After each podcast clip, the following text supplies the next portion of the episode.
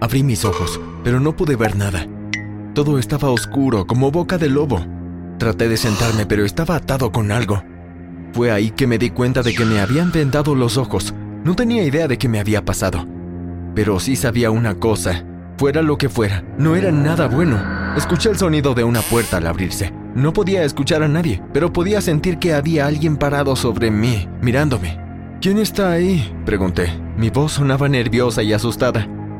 Podía escuchar dos voces susurrándose entre sí. Una era masculina y la otra femenina. Luché por liberarme de las cadenas que me sujetaban. Ni te molestes en tratar de escapar, dijo la voz masculina. Vas a estar aquí por un largo tiempo. El miedo recorrió mi cuerpo ante sus palabras. Quería llorar, pero respiré hondo y me controlé. Fue entonces cuando la chica me habló. Pensé haber reconocido su voz, pero no podía estar seguro. ¿Quiénes son? Les volví a preguntar. ¿Qué es lo que quieren de mí? Pero para continuar, asegúrate de dar clic el botón me gusta, suscríbete y presiona la campana de notificaciones para que no te pierdas ninguna de las historias locas. Todo comenzó hace un año. Era un lunes por la mañana y como de costumbre llegué tarde a la escuela. Me acababa de vestir y estaba bajando las escaleras cuando escuché a mamá llorar en la cocina. Salté los últimos tres escalones y corrí hacia ella. ¿Qué pasa, mamá? Pregunté. ¿Por qué está llorando? Mamá me miró. Tenía un pedazo de papel en la mano y me lo dio. Será mejor que leas esto, dijo ella. Es de tu padre. Tomé el papel y leí lo que mi papá había escrito. Decía que lo sentía mucho, pero que ya no podía vivir con nosotros. Se iba a mudar a otra ciudad y tendríamos que seguir con nuestras vidas. ¿Pero qué va a pasar con el negocio de papá? pregunté. ¿Qué pasará con todos sus empleados? Papá dirigía una empresa de carga muy exitosa. Tenía cientos de empleados que dependían de él. Fue entonces cuando mamá soltó la bomba. Tendrás que hacerte cargo de la gestión de tu papá, dijo ella. No hay otra opción. Mamá se comunicó con mi escuela y les dijo que ya no asistiría, porque me necesitaba en el negocio familiar. La escuela dijo que mientras yo continuara con mis estudios e hiciera mis deberes, ellos estarían bien con que yo dirigiera la empresa de la familia. Así que sí, fue así como terminé siendo CEO de una empresa a los 13 años. Al día siguiente comencé con el trabajo. Llegué a la oficina y conocí a Lynn, mi secretaria. Me mostró los archivos en los que necesitaba trabajar ese día y me preguntó si necesitaba algo más. Eh, de momento estoy bien, dije.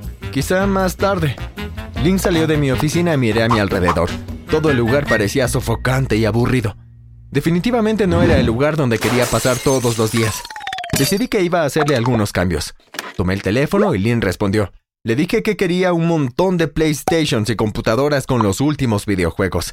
Quería que todos estuvieran instalados en una habitación privada. También quería otra habitación que tuviera una pantalla grande para mirar películas y escuchar música. Con cosas divertidas para hacer, ir a trabajar no sería tan malo. Recogí los archivos en los que debía trabajar ese día, le eché un vistazo rápido y los arrojé sobre el escritorio. No iba a perder el tiempo trabajando en eso. Decidí que iría a ver la sala de descanso. Cuando llegué, algunos de los empleados estaban sentados tomando café o comiendo un bocadillo. Cuando entré, se levantaron para saludarme. Todos parecían súper amables y querían impresionarme. Uno de los hombres mayores se acercó a mí. Buenos días, señor Jack, me dijo. Bienvenido a la empresa. Yo soy Robert. Dame una Coca-Cola, Robert, le dije. Oh, y una rosquilla. Pareció sorprendido, pero se acercó al mostrador y tomó lo que le había pedido. Cuando regresó con mis cosas, le dije, Hoy voy a necesitar a alguien que haga mi tarea por mí. Sí, señor Jack, respondió él. Por supuesto. Sonreí para mí mismo. Después de todo, creo que sí voy a disfrutar este trabajo. Decidí enviar una nota a todos los empleados. Llamé a Lynn a mi oficina y le dije lo que quería que escribiera. Mensaje para todo el personal. A partir de hoy soy el nuevo jefe y todos ustedes me adorarán. Harán lo que les pida. Si no me obedecen, entonces perderán sus trabajos. Pasaron las semanas y no pasó mucho tiempo antes de que los empleados hicieran todo lo que quería. Los enviaba a comprar bocadillos o la última revista que quería leer. Pero a pesar de que los tenía a todos haciendo lo que quería, extrañaba pasar tiempo con mis amigos. Entonces se me ocurrió un plan. Decidí que invitaría a todos mis compañeros de la escuela a pasar el día conmigo en la oficina. Todos estaban emocionados de estar ahí. Nos sentamos y jugamos todo el día. Pedimos pizza para la comida y vimos películas. Fue muy divertido. Pero la mejor parte de su visita fue conocer a Jessica. Nunca antes la había visto. Era una chica nueva de la escuela. Había entrado el mismo día que me fui para dirigir el negocio familiar. Jessica era absolutamente hermosa. Necesitaba conseguir una cita con ella. La película terminó y todos empezaron a recoger sus abrigos y mochilas, y empezaron a irse. Jessica estaba parada detrás de mí. Realmente quería impresionarla. Fue entonces cuando vi cruzar a Robert por el pasillo. Pensé que si podía hacer que ella viera cómo le daba órdenes a los empleados, pensaría que era tan genial que querría salir conmigo. Robert, grité. Ve y tráeme un café, ahora. Volteé a ver a Jessica. Esperaba que estuviera sonriendo, pero en cambio su rostro había decaído. Jessica se veía un poco triste. ¿Qué ocurre? pregunté. Oh, nada, dijo ella, y sonrió de nuevo. Quizá había malinterpretado su mirada. Se despidió haciendo un gesto con la mano y se fue. Volví a invitar a mis amigos unas cuantas veces más. Siempre nos divertíamos mucho, pero no había tenido una cita con Jessica aún. Un viernes por la noche recibí la sorpresa de mi vida. Estaba sentado en mi habitación después de la cena, cuando de pronto escuché un ping en mi teléfono y miré un mensaje de Jessica. Hola, escribió. ¿Nos vemos en el parque mañana a la una de la tarde? Mi corazón dio un vuelco. Finalmente se había enamorado de mí. Realmente no me sorprendía. Esperé un par de minutos antes de responder. No quería que pensara que yo no era alguien genial. Claro, suena bien, escribí. Apenas pude pegar un ojo esa noche. Todo en lo que podía pensar era en mi cita con Jessica al día siguiente. Me pregunté si debería tomar su mano o intentar darle un beso. Mi estómago dio un vuelco solo de pensar en eso. Al día siguiente me monté en mi bicicleta y fui al parque. Cuando llegué, pude ver a Jessica sentada en el banco al otro lado del parque. Aseguré mi bicicleta y caminé hacia donde estaba sentada. Estaba a unos 10 metros de ella cuando de repente sentí que alguien me agarraba por detrás. Alguien más me cubrió los ojos con una venda. Al mismo tiempo sentí un dolor en el costado de mi cabeza, como si alguien me hubiera golpeado. Todo se puso negro.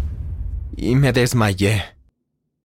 Cuando me desperté no sabía dónde estaba. Alguien me quitó la venda de los ojos. Parpadeé cuando una luz brillante golpeó mis ojos. La primera persona que vi fue a Robert.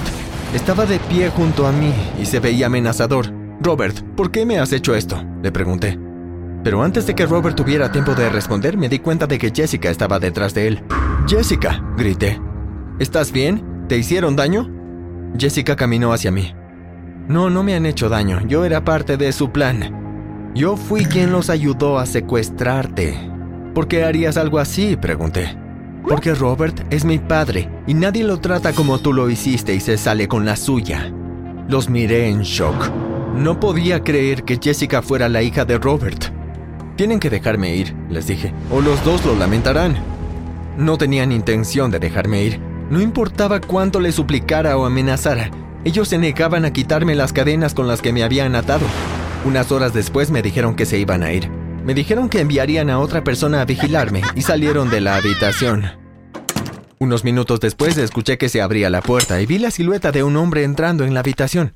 No pude ver su rostro, pero vi que vestía el uniforme de la empresa, la misma ropa que había usado Robert.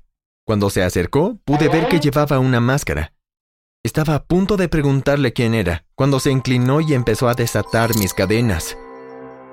Rápido, dijo él, tenemos que sacarte de aquí.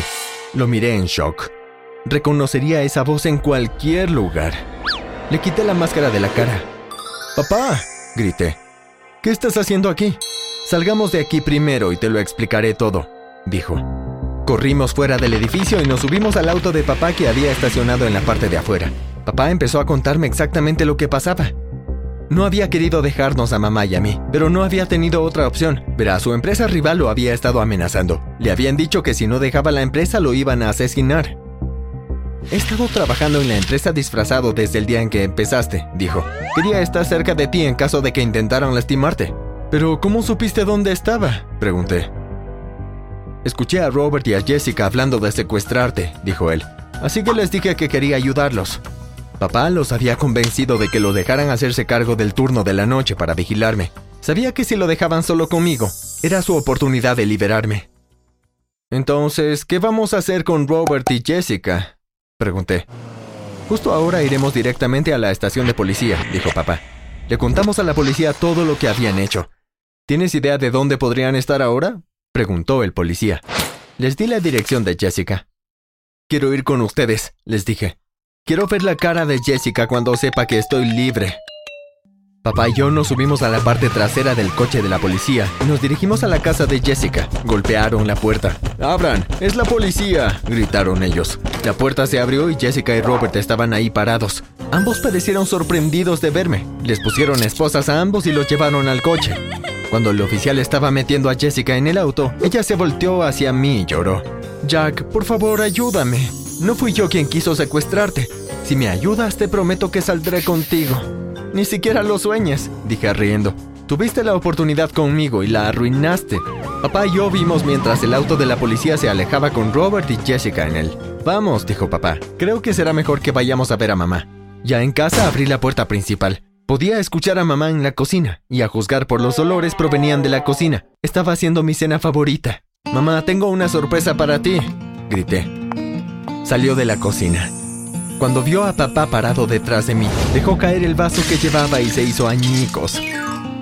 Está bien, le dije a ella. Papá nunca quiso dejarnos, solo lo hizo porque no tenía otra opción. Una vez que papá le contó a mamá la historia completa, ella entendió completamente por qué nos había dejado. Ahora estaba de regreso y no iba a volver a dejarnos. Nos dijo que llegaría a algún acuerdo con sus competidores y que yo volvería a la escuela. Solté un suspiro de alivio cuando lo escuché decir eso. Definitivamente había tenido suficiente de ser CEO por un tiempo. Sería bueno volver a ser un niño normal de nuevo.